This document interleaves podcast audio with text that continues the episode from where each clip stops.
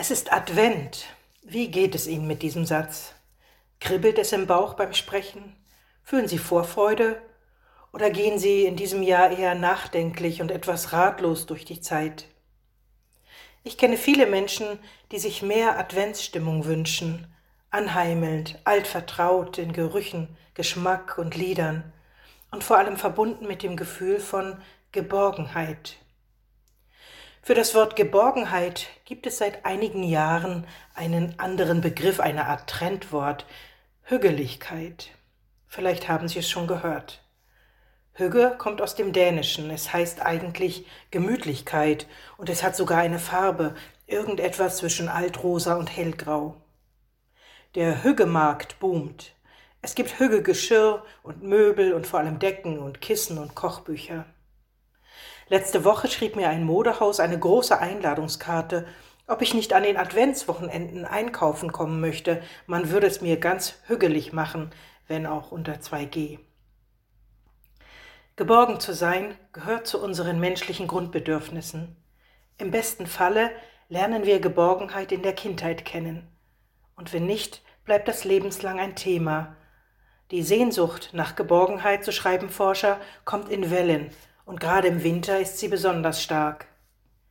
Menschen suchen nach Orten und anderen Menschen, mit denen sie sich verbinden können, sich vorbehaltlos öffnen können.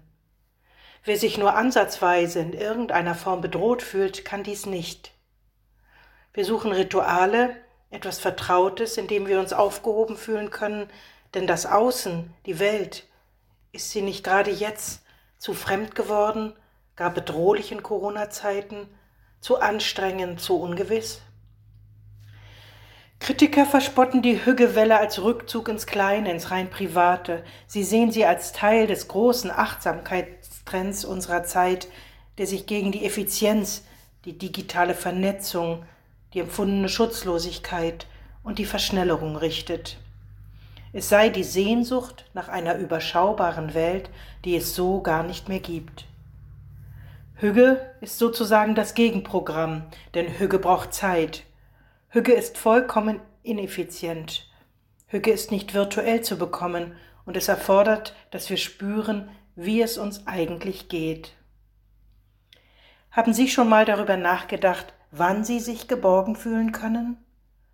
An welchen Orten? In welchen Situationen? Und mit welchen Menschen?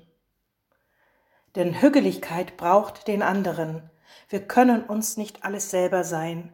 Wir brauchen es, dass uns jemand sieht, wahrnimmt, anspricht, mitträgt, was zu tragen ist. Und besonders in der Adventszeit sind wir dafür empfänglicher, sind empfindlicher, offener, sehnsüchtiger als sonst. Es ist Advent. Wir warten auf Jesus. Er hat sich auf den Weg gemacht zu uns. Ich lese in den biblischen Texten der Adventszeit von einem Jesus als Menschen, der nicht aufhörte daran zu glauben, dass Gott will, dass alle geborgen sind, dass es allen gut geht, dass alle in Sicherheit und Frieden werden leben können. Wie zieht Jesus bei uns ein? In mein Leben, in meinen Alltag, in meine Adventszeit? Auf der einen Seite ist da mein Bedürfnis nach Geborgenheit, Wärme und Sicherheit, und eben auf der anderen die Nöte der Welt, die schon ganz in meiner Nähe spürbar sind, die mich bedrücken. Es sind keine Hügge-Geschichten und keine Heldensagen, die wir lesen und hören im Advent. Es sind Geschichten, die nach dem Wesentlichen fragen, nach Menschlichkeit und Empathie, nach Gerechtigkeit als Grundlage für Frieden, danach, wie es gelingt, Geborgenheit und Heimat zu schaffen, nicht nur ganz persönlich für uns. Es ist Advent.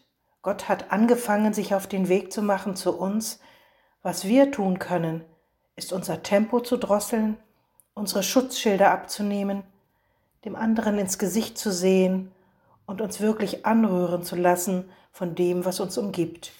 Mal schauen, was dann passiert.